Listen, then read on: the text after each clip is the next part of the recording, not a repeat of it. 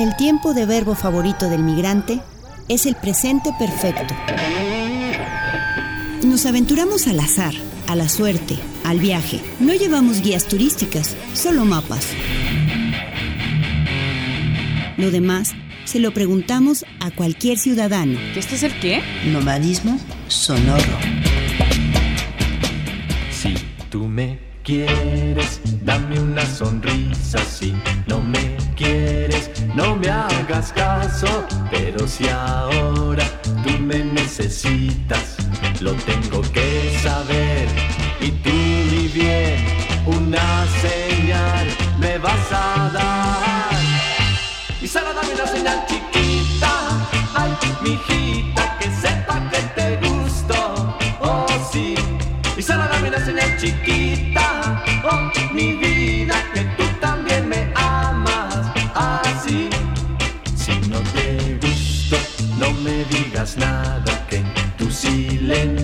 me diga todo. Pero si te gusto, dame una mirada, que sea la señal que bastará para saber que me amarás. Y solo dame una señal chiquita, ay, mijita, que sepa que te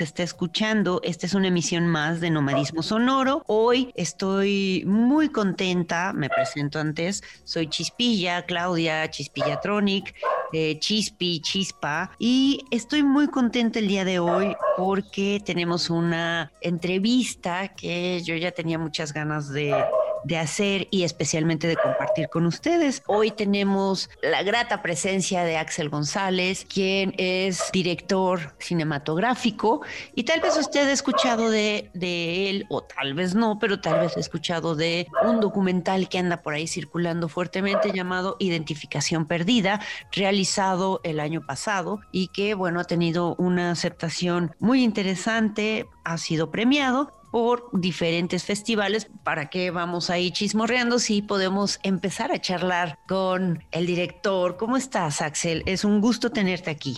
Hola Chispi, todo muy chido. Muchas gracias por la invitación. Pues ya tenía muchas ganas de chismorrear contigo sobre identificación perdida. ¿Por qué no nos cuentas, Axel, para aquella gente que a lo mejor no está familiarizada, mm, tal vez un poco con contigo o eh, con tu obra? ¿Por qué no nos relatas brevemente tus estudios, tus intereses y dónde te has estado dedicando específicamente a la dirección cinematográfica? Yo comencé con esto del cine cuando entré a la universidad en cinema aquí en, Puebla. Este, soy recién graduado, tiene poquito que ya me gradué y, y pues o sea, a lo largo de la carrera empecé como entré precisamente porque quería como foto, quería ser fotógrafo, pero luego vi que era como mucho, mucho conocimiento, mucha técnica que me abrumó un poco, y, pero también empecé a darme cuenta de que la dirección era como una de las cosas que, que me gustaban mucho, y me gustaba mucho escribir también, entonces como que íbamos a la par, y, y fue cuando empecé a enfocarme más a la dirección y a hacer proyectitos, Identificación Perdida fue el primer documental que yo dirigí. Ya había estado ayudando en otros proyectos con otros compas muy chidos también.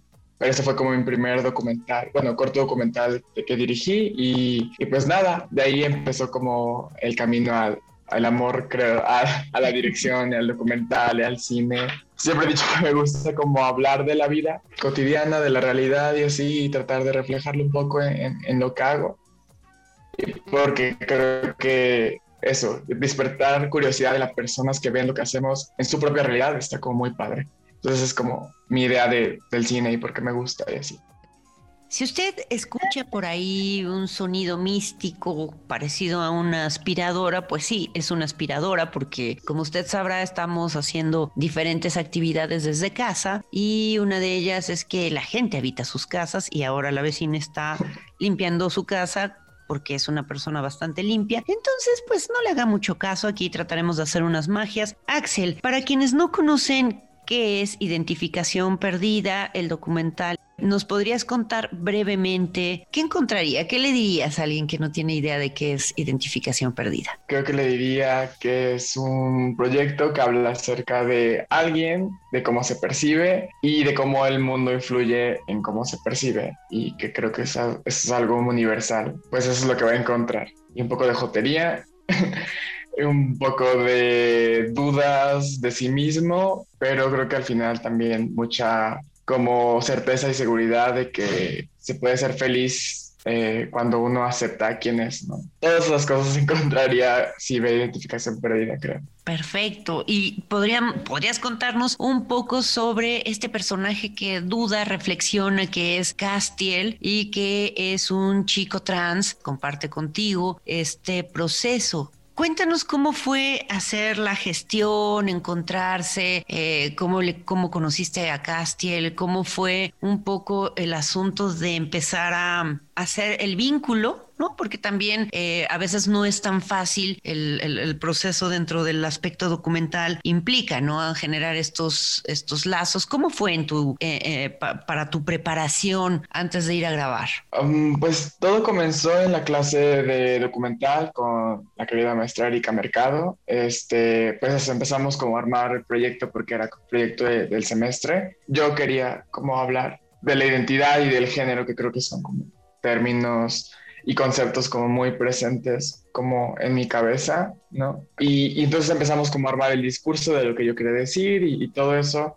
y empezamos a entrevistar como varias personas que, no, no solamente trans, sino personas que yo sentía que, que reflejaban un poco esta no convencionalidad de lo que es como presentarte como ciertas cosas, ¿no? Como hombre, como mujer, o ninguno de ellos, ¿no? Entonces empezamos a entrevistar a varias personas, eh, todas muy creíbles y que espero después como poder como seguir charlando con todos ellos. Y, y, haciendo entrevistas nos topamos con Castiel, un amigo en común nos presentó y le, le, escribí a Castiel y nos pusimos de acuerdo para vernos justamente en la Ibero porque él es, es, estudiaba creo que allá. Entonces nos vimos en el parque, todo esto fue pre-COVID, entonces eh, fue hace más de un año este, casi dos, yo creo que conocí a Castiel. Y, nos vimos en el, en la Ibero un rato en la tarde y empezamos a platicar, empecé a hacerle algunas preguntas como para conocerlo. Todo fue como sin cámara, fue nada más él y yo estábamos ahí platicando. Y, charlando me di cuenta que Castiel tiene una energía, una energía como que muy similar a la mía, un poco. Como que ambos éramos como un poco extrovertidos y, y teníamos como muchas cosas en la cabeza que queríamos como explorar y aparte él hace un buen de cosas, de que hace música, hace drag, entonces ilustra, entonces no sé, sentí que conecté como que mucho con él. Y, entonces cuando vimos que el proyecto iba a ser muy ambicioso, tener como tantas voces para hacerlo en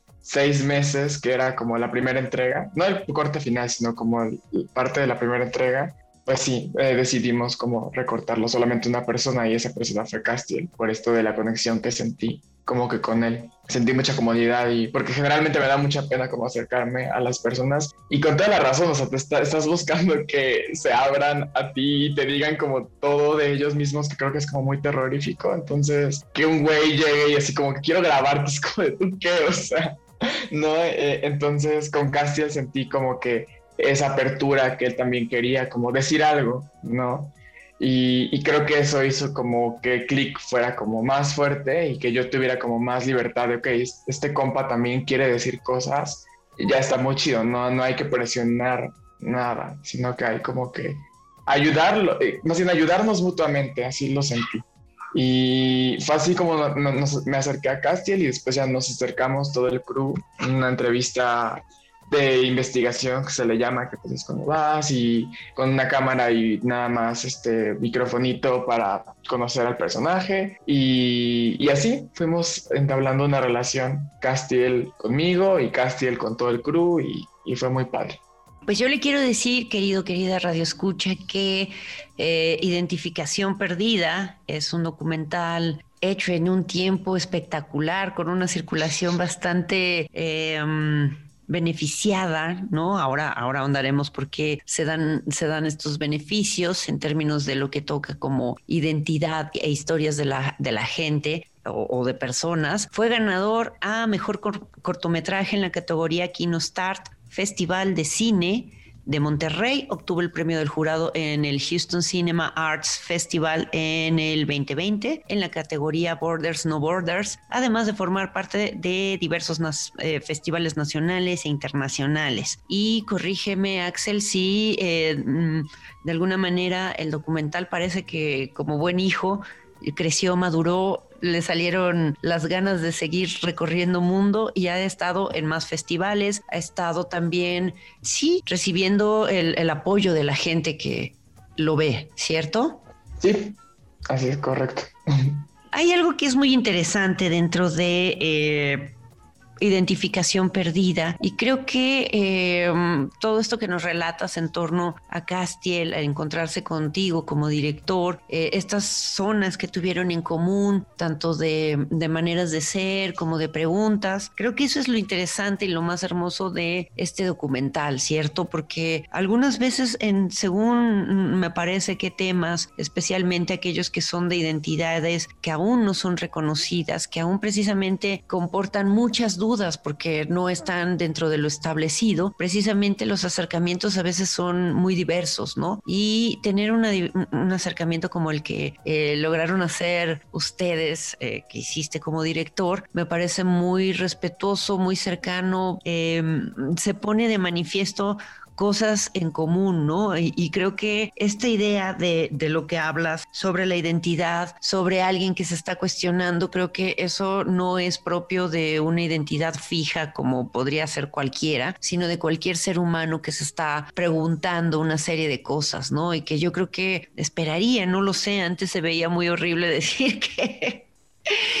Sería muy horrible decir que postdata nunca cambies, ¿no? Cuando en realidad, eh, bueno, una ya llega a una edad y, se sigue cuestionando cosas. ¿Qué te parece, Axel? ¿Te gustaría compartir alguna canción bonita, linda, que pudiera aderezar la idea de la identificación perdida? Pues ahorita pienso en, los, en el Nancy Boy de los Placebo para para tenerlo ahí, que está en el docu también, y me recuerda un buen casting, entonces estaría como cool. Y que usted en algún momento sí em, gusta, tiene la oportunidad de ver este documental, entenderá por qué Nancy Boy de Placebo es una cosa muy, muy sentida. Vamos a escuchar a Placebo, Nancy Boy. Regresamos a Nomadismo Sonoro. Estamos en las redes sociales como Nomadismo Sonoro en Facebook e Instagram y vamos ahí y volvemos.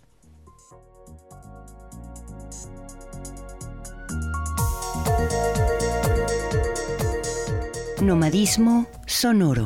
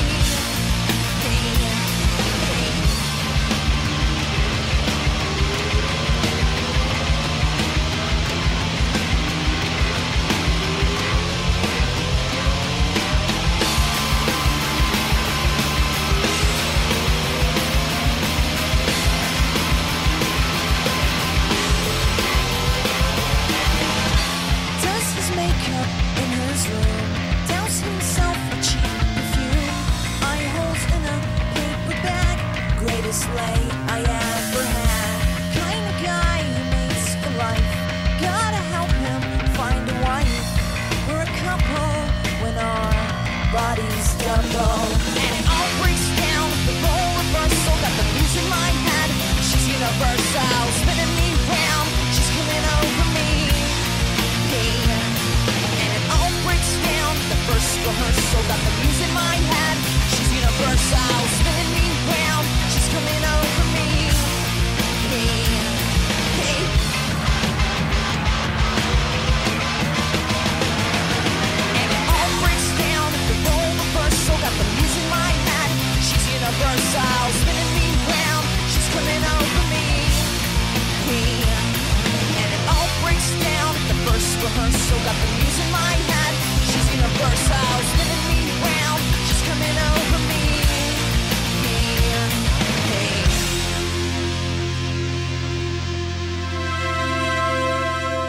Para mí la ciudad de Puebla es una ciudad bastante interesante, muy hermosa, en un sentido arquitectónico, en un sentido humano también, quizá demasiado tranquila en algunas ocasiones. Siento yo que, como bien lo menciona el manifiesto cyberpunk, somos realistas, ponentes de soñadores.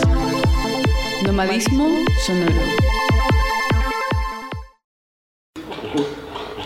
Merci pour votre attention et nous vous souhaitons un agréable voyage ainsi que beaucoup de plaisir à bord de Flixbus. Nomadismo sonore.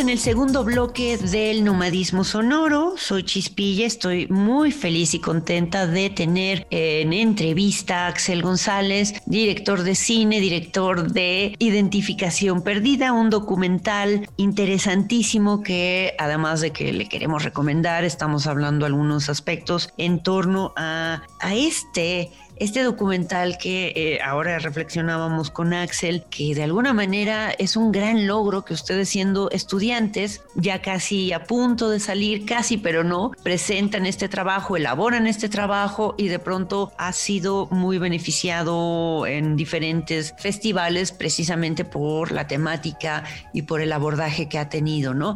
Em, Axel, ¿nos contarías a la gente que no estemos o que no sabe cómo es esta cuestión de el proceso de hacer un documental, cuánto tiempo lleva, eventualmente el proceso de tenerlo ahí bajo la sombra, festivalearlo. Todo esto es muy interesante. A ver, estamos en el 2000, en el 2021. Identificación Perdida se presentó el año pasado Sí. y un año previo estaban trabajando en ello. Entonces, cuéntanos un poco estos procesos que han llevado esto de ser estudiantes, Como lo comentaba antes, comenzó con la materia, ¿no? Fue proyecto de dos semestres, ¿no? Primero fue como toda la pre en un semestre y el segundo semestre fue como rodaje y edición, ¿no? Entonces, como nosotros fuimos un poco lentos porque yo estaba muy clavado en las entrevistas y en el discurso, eh, eh, eh, tuvimos como, el rodaje fue como un poquito acelerado, o sea, ya, sabíamos que queríamos, pero no lo habíamos como grabado con la cámara específica que, que habíamos platicado y así que fue como de un compa que tiró paro.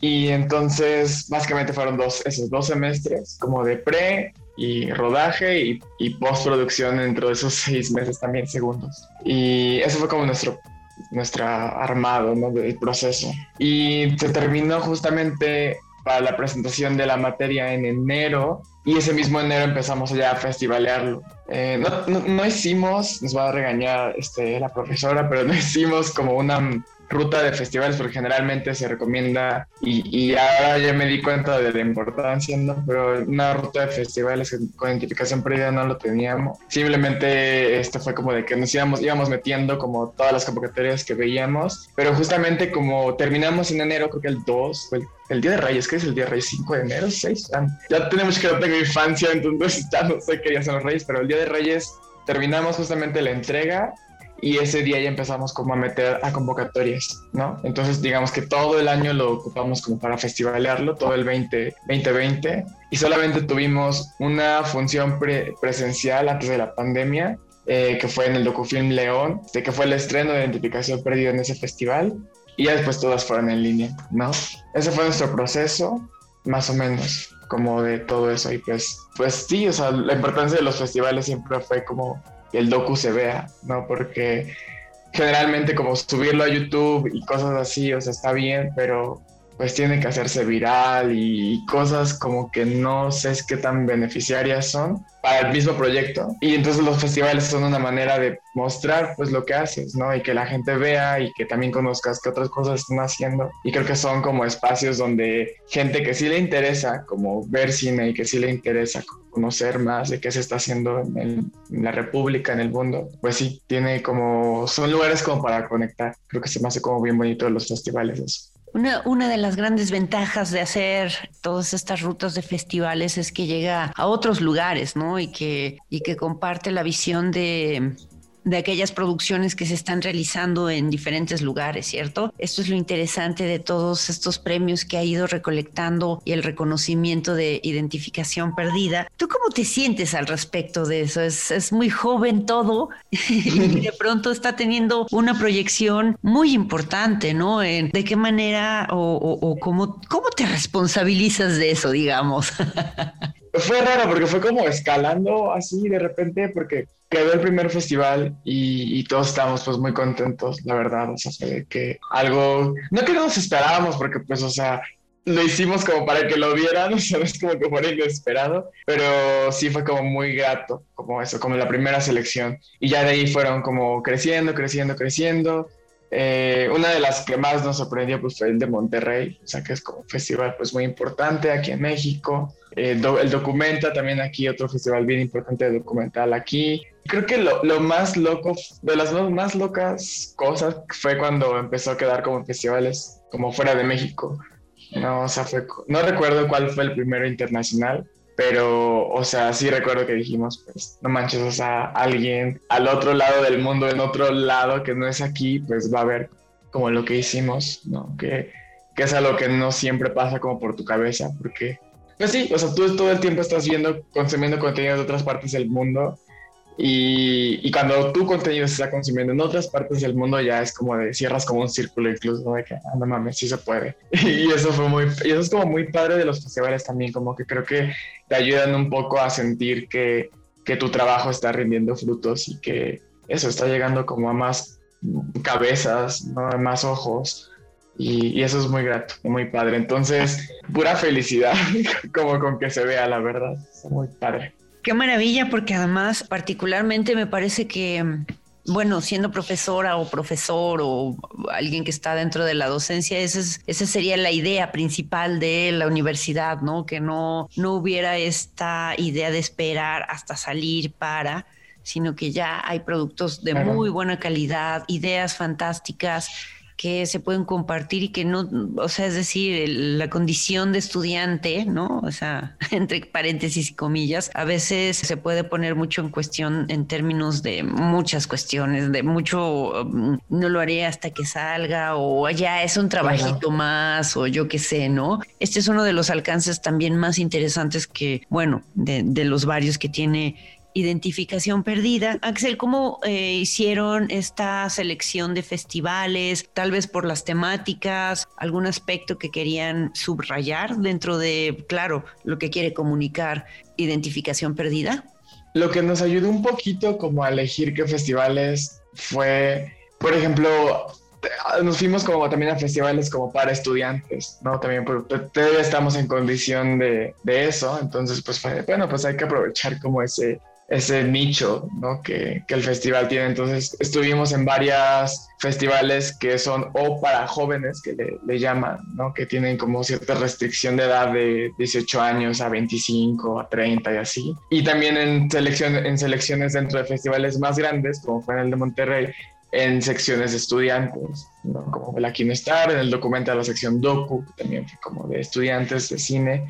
Entonces, eso fue uno de los nichos como más, eh, como que se me vienen a la mente, que ocupamos y aprovechamos, I guess. Y luego también pues entramos a festivales pues LGBT, ¿no? O sea, como, o dentro de los festivales grandes también tienen categorías LGBT, entonces fue como ahí, uh, meter, como aplicar en esa parte y que pues eh, funciona, ¿no? Al final es una categoría, ¿no? Que, que la veo como pues algo importante, necesaria, ¿no? Y, eso fue como una de las cosas que buscamos y como para festivales. También otra cosa que nos ayudó mucho fue buscar eh, festivales de cine latinoamericano en otras partes del mundo, que hay varios, y que también nos están buscando como productos de Latinoamérica, pero que se ponen en Alemania y en otras partes como que del mundo. También eso nos ayudó eh, a decidir.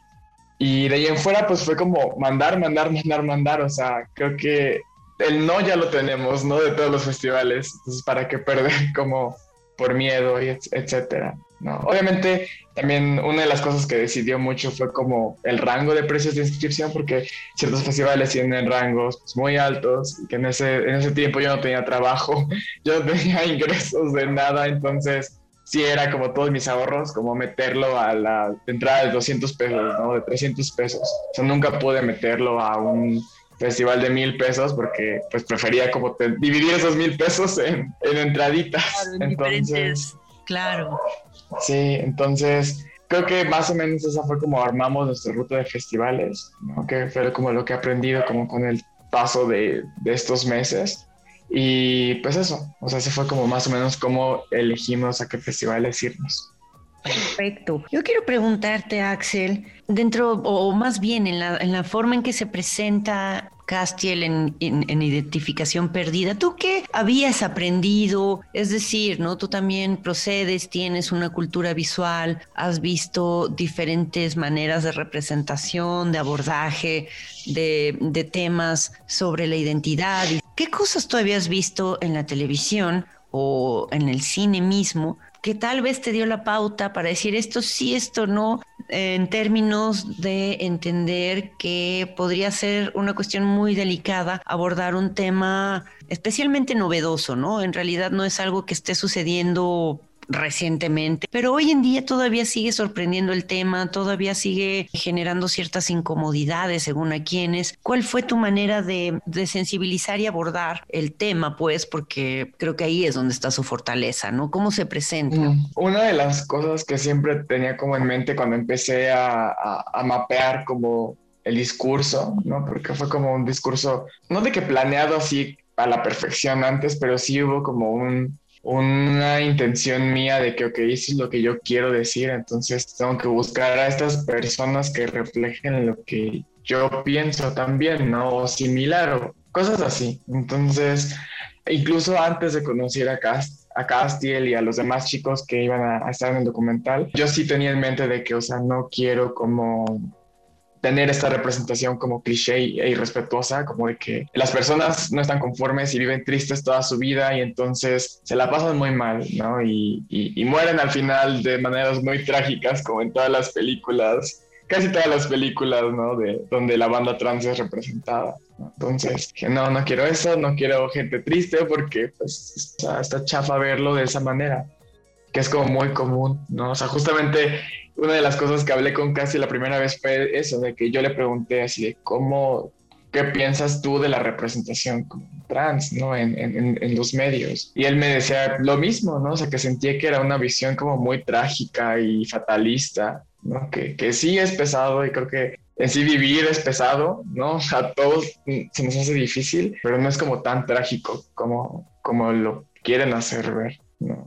Creo que la vida tiene de todo, ¿no? Hay gente que le es más difícil estar, ¿no? Y no solamente por esta condición como de género, sino en sí la vida es bien difícil. Entonces eso también me quedó como muy en, en- en mi cabeza, ¿no? De que, ok, no quiero como abusar de, de la tristeza de las personas, ¿no? O sea, eso no está como bien. Entonces fue completamente alejarme de eso y simplemente hablar pues, de ellos, ¿no? Y de sus cosas chidas, de las cosas que no les parecen tan chidas de- del mundo, pero al final, o sea, un poco spoiler, pues no termina mal, ¿no? No, no, no termina triste nadie, ¿no? Termina bien, termina seguro de, de quién es y, y no hay una respuesta final, creo, en la vida ni en la historia de nadie, ¿no? No hay como de que ya transicionó y entonces ese era su punto de felicidad máximo y ahí se acaba todo, ¿no? O sea, la vida sigue y la gente se sigue cuestionando cosas, que creo que eso es como lo bonito también del documental, ¿no? Que, que no está, no tiene un cierre de que aquí se acabó la vida de esta persona o aquí se acabó como la historia, sino que la historia sigue y, y eso, ¿no? Me gusta muchísimo cuando, cuando apunta sobre que la vida en sí es pesada de vivirla y ciertamente, eh, bueno, sí hay condiciones muy diferentes, pero creo que esa es la fortaleza precisamente de, de identificación perdida y es lo que da gusto, ¿no? Porque a veces no sé si, si tú lo piensas o, o- o has visto algunos productos audiovisuales, cinematográficos y audiovisuales, documentales en donde eh, hay tanta intervención del creador o la creadora como director o como guionista que a veces ya no vemos realidades, ¿no? Vemos fantasías de no sé qué tipo de, de cosas, ¿no? A mí me parece que es cierto, haciendo una revisión y una denuncia, por supuesto, a través del documental, sí se saben vidas muy duras, sí se saben eh, aspectos terribles, ¿no? Un poco Paris is Burning, allá en los 80, pues eh, apuntaba a evidenciar que las vidas no eran eran sencillas, que las condiciones socioeconómicas tampoco lo eran. Me encanta también esto que dices que más allá de que hay un final feliz o no hay un final feliz, porque se piensa, ¿no? Como narrativa sencilla de la historia de la gente, ya transicionó y fue feliz para siempre. O sea, como que lo que deberíamos evitar es esta cosa, esta narrativa Disney de que el final se cierra de la mejor manera cuando y que es fantástico y fabuloso cuando en realidad ah, solo hasta aquí lo dejamos, pero la vida sigue y los problemas no dejan de existir al mismo tiempo que las alegrías no se dejan de buscar, ¿no? Increíble, me encanta. Sí. Vamos a hacer una segunda pausa. Regresaremos para el último segmento. Estamos en una entrevista con Axel González, director de Identificación Perdida. Y bueno, no olvide echarnos algún mensaje. Por aquí ya eh, algunos mensajes de amor y amistad como de Rosa Quintanilla, quien le mandamos muchos besos y abrazos. Y de verdad, gracias por escucharnos y sintonizarnos. Vamos al corte y volvemos.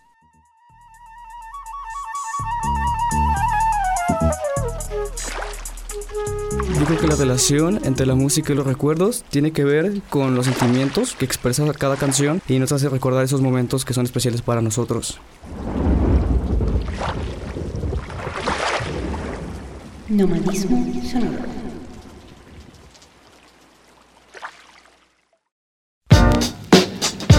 Básicamente lo que no llevo en un viaje, los recuerdos de lo que dejé en ese anterior lugar.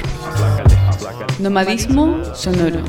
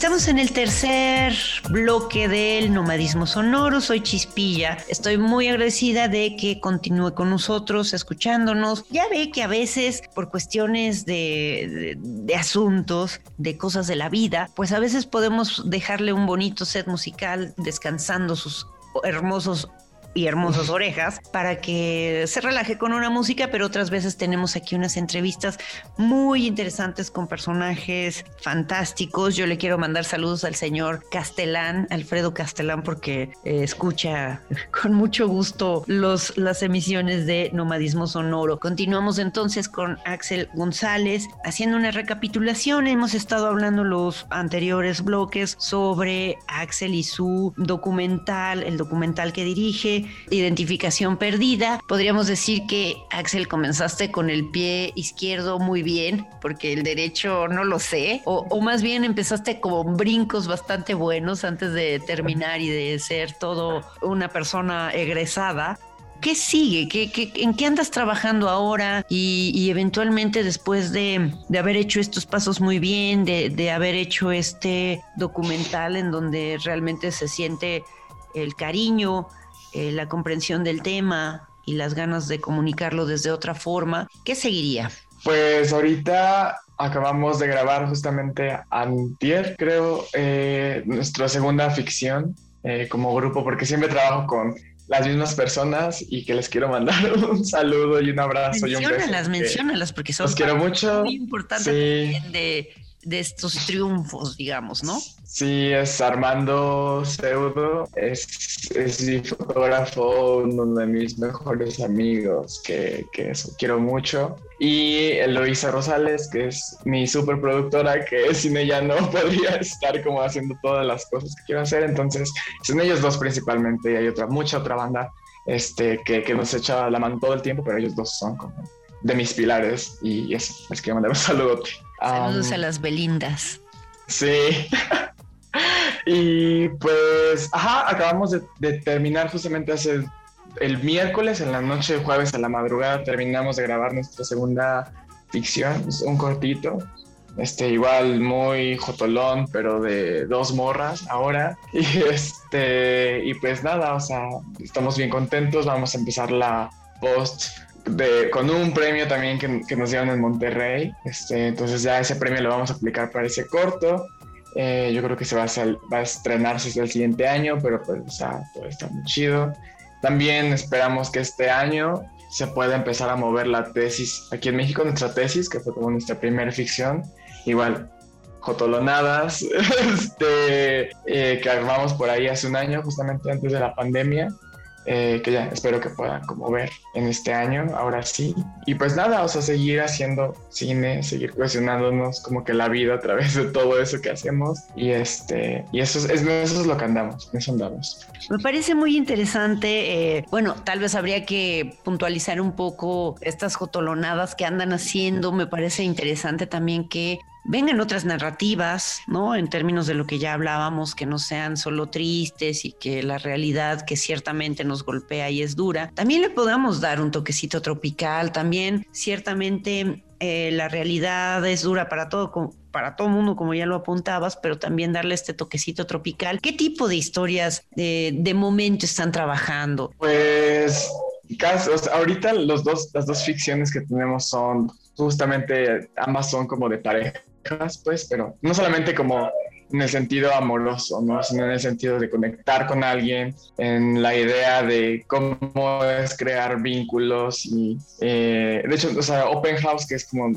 fue nuestra tesis y que es como la primera ficción que hacemos como ya bien, como con producción y cosas así. Pues sí, o sea, más que hablar de amor, habla de dos personas que conectan y que un espacio les da chance de conectar, ¿no? Y un espacio y una situación les permite conectar. Y la segunda, pues habla de dos amigas que, pues sí, se cuestionan como lo que sienten, como la una por la otra. Y no se trata de definir como, ah, es que soy esto, es que soy aquello, sino que creo que habla mucho de de lo que es, de lo bonito que es tener un vínculo con alguien ya sea amistad, ya sea amor, es muy bonito como conectar con alguien, ¿no? Entonces, creo que ya vi que me gusta mucho hablar de las relaciones interpersonales, pues creo que es como algo bien interesante y que a pesar de que no son fáciles, no dejan de ser como muy bonitas, ¿no? Y, y de eso van como lo que hemos hecho. De personas cuestionándose qué sienten por ellos mismos, por otros y que están contentos o bien,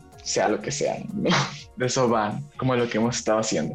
Tal vez en este tiempo tan duro después del año pasado, que ya casi estamos cumpliendo un año dentro de toda esta, esta este paisaje que nunca pensamos que iba a ser, pensamos que el postapocalipsis iba a ser con Lady Gaga, iba a ser más glamoroso.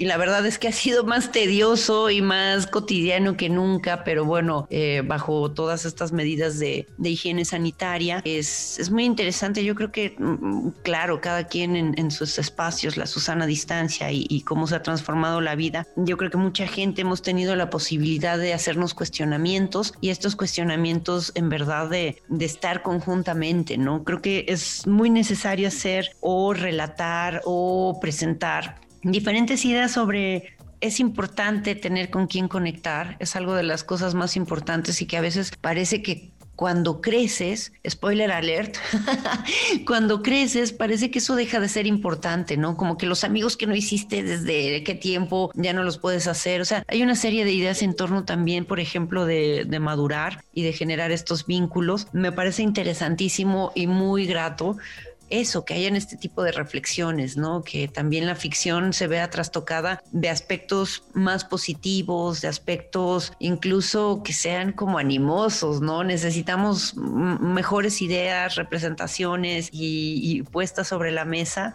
de decir, pues sí, las cosas están como están, pero también podemos ir más allá y, y, podemos reconocer nuestros nudos y podemos continuar, ¿no? Eh, Axel, la gente que no ha podido ver Identificación Perdida y se pregunta por qué no está en Cinépolis o por qué no está en no sé qué, ¿tú qué les contestarías y dónde podríamos encontrar o en algún momento, ahora que ya van a abrir eh, la. Cinemateca, Luis Buñuel, tal vez haya alguna proyección o cómo podemos acercarnos a tu documental? Pues sí, o sea, la idea de festivalearlo como por un rato es porque también los mismos festivales tienen como restricciones, ¿no? no puedes, generalmente no puedes como meter un proyecto a festivales si está como en YouTube, Vimeo y cosas así. Y aceptan proyectos como de dos años de anterioridad, casi un año, entonces digamos que la vida del festival es como de dos añitos, ¿no? Entonces por eso es como tan difícil a veces como encontrarlo en YouTube o que te lo pasen por WhatsApp o cosas así. No me eh, pensar, pero está muy feminizado a la vida de los documentales y de muchas ficciones, ¿no? O sea, dos sí. años, cuatro, tres, córrele en lo que así antes de que te vayas a chamuscar y se te vaya la juventud. Exactamente, exactamente, sí, exactamente. Entonces tienes que moverlo antes de que ya no puedas, básicamente. Entonces, a los ojos de todos los demás, Dios mío. ¿qué exactamente, Entonces, un poco. Entonces ya fue el primer año, este año ya viene un poquito más suavecito en cuanto a festivales, los festivales como más, como que más importancia tenían para nosotros, como meterlo, ya fueron hace un año. Y ahorita estaba en Cinepolis Click justamente gracias al documenta, ¿no? Que metieron como a los que ganamos este, menciones honoríficas y ganaron como premios todo el año, pero por restricciones de los demás festivales que aún quedan pendientes, pues nosotros no estuvimos tanto tiempo ahí, creo que se acabó en febrero. Y este va, varía mucho, como de qué festival quede y qué plataforma tenga, entonces chance se podría enterar en nuestra página de, de nuestra productora, que es eh, 42.3 ¿no? Este 42.3 en Facebook y ahí siempre estamos como publicando todas las noticias de dónde se puede ver nuestras cosas y todo eso y probablemente ahí vayamos rolando los links de cada festival que ande por ahí y espero que después regrese a Cinepolis Click estaba gratuitamente por esto que te digo del documenta, este, que nos hagan favor de volver a introducirlo el resto del año. Entonces vamos a, a ver qué sucede con eso, pero es así es más o menos la movida para poder verlo complicado, ¿no? Complicado y de pronto, oh, o sea, de por sí poco, poca representación de otro tipo de miradas y perspectivas en los documentales, en la ficción y todas estas restricciones, no sé, algún día se deberían poner a, a elaborar, ¿no? Sí. Porque también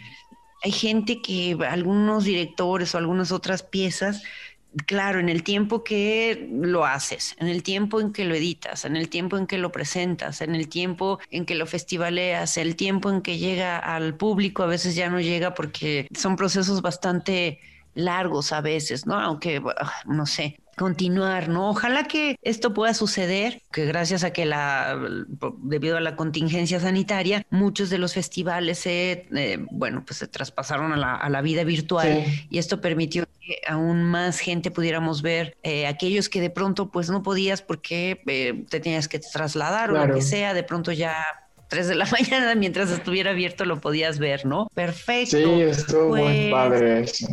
Eso ha sido un- una gran ventaja, ¿no? Em, pues Axel, yo solo quiero agradecerte este tiempo que hemos podido conversar. Yo deseo de todo corazón que siga existiendo un largo camino, que puedas hacer más ficciones y más buenas propuestas. Estaremos siguiéndote los pasos y ya también estaremos compartiendo en las redes sociales del nomadismo donde pueden encontrar 4-3. De las 4 a 3. Seguiremos de cerca a 4-3 para enterarnos sobre aquellas cosas que anden haciendo. ¡Qué fantasía! Sí, esperemos que todo siga así. Todo va a seguir. Vas a ver que se va a poner más bueno. Axel González, Identificación Perdida, el documental. ¿eh? No, de verdad, se lo recomendamos mucho que cuando pueda, que esté disponible en alguna pla- plataforma, lo mire y lo mire con amplios ojos, porque es un tema que también nos, nos apela de muchas formas. Axel, estoy muy agradecida por esta entrevista, por esta charla. Te agradezco muchísimo estar aquí. Yo también. Gracias por la invitación, estuvo muy bonito. Y ya nos irás contando cómo vas, cuando estrenas eh, siguientes, pues, diferentes proyectos que están elaborando. Les mandamos muchos besos y abrazos a las Belindas, porque ya se sabe que son un gran equipo, ellas como Belinda, siempre, como siempre, ¿qué? Triunfando, ¿no? si no es que ya le estoy inventando también otra vez. No, sí, sí, eso sí estuvo bien. Eso sí estuvo bien. Pues muchas gracias y gracias específicamente a usted por escucharnos. Soy Chispilla y nos encontramos en el siguiente, en la siguiente emisión. Adiós.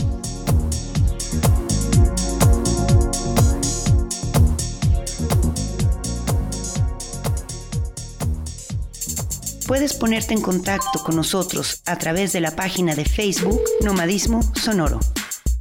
Estaba muy tranquilo en su casa de la carrera 17 con calle 33 Sur.